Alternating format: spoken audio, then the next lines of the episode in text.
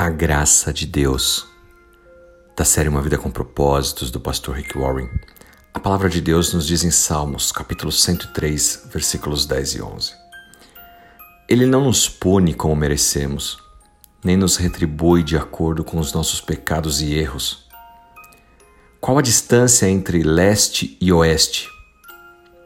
Essa é a distância entre os pecados que você pode ter cometido e ainda assim serão perdoados por Deus. Deus sempre dá a você o que você precisa, não o que você merece. Ele não nos pune como nós merecemos, nem nos retribui de acordo com os nossos pecados. Não há fim para o leste ou para o oeste. Deus tira todos os pecados e simplesmente os apaga. Nós conhecemos a história do rei Davi e sabemos que quando ele cometeu adultério, e depois ainda encobriu o assassinato do marido de Batseba, Davi merecia ser perdoado? De jeito nenhum. Davi merecia misericórdia? Jamais.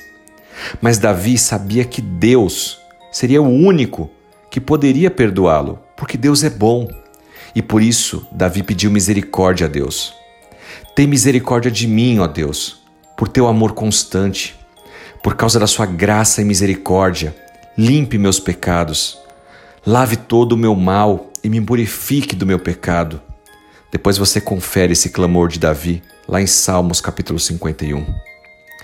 Quando eu e você pecamos, nós podemos fazer essa mesma oração, ou melhor, devemos.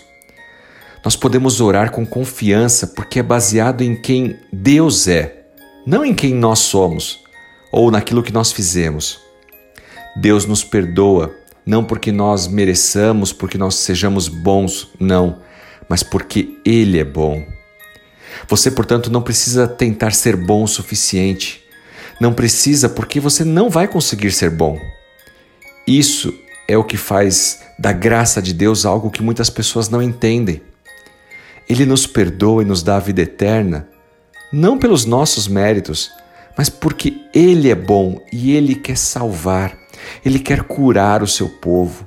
Ele nos fez para sermos família de Deus.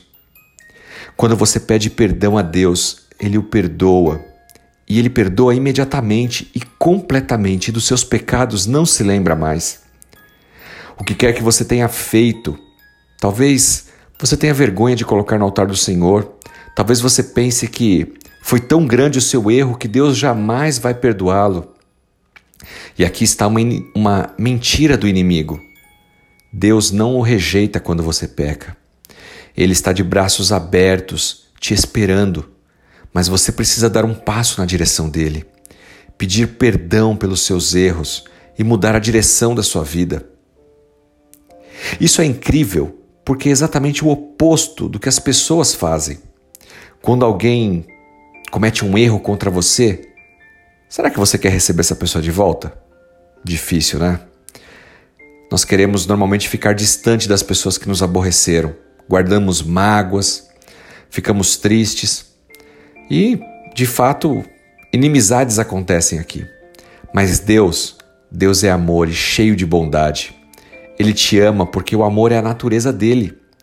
Sua bondade e seu amor são a razão de nós não recebermos aquilo que nós merecemos, mas sim o que precisamos. E o que nós precisamos é a graça e o perdão, que só podem vir através de Deus e do seu Filho Jesus Cristo. Não espere receber aquilo que você merece, seja em termos de castigos ou de bênçãos.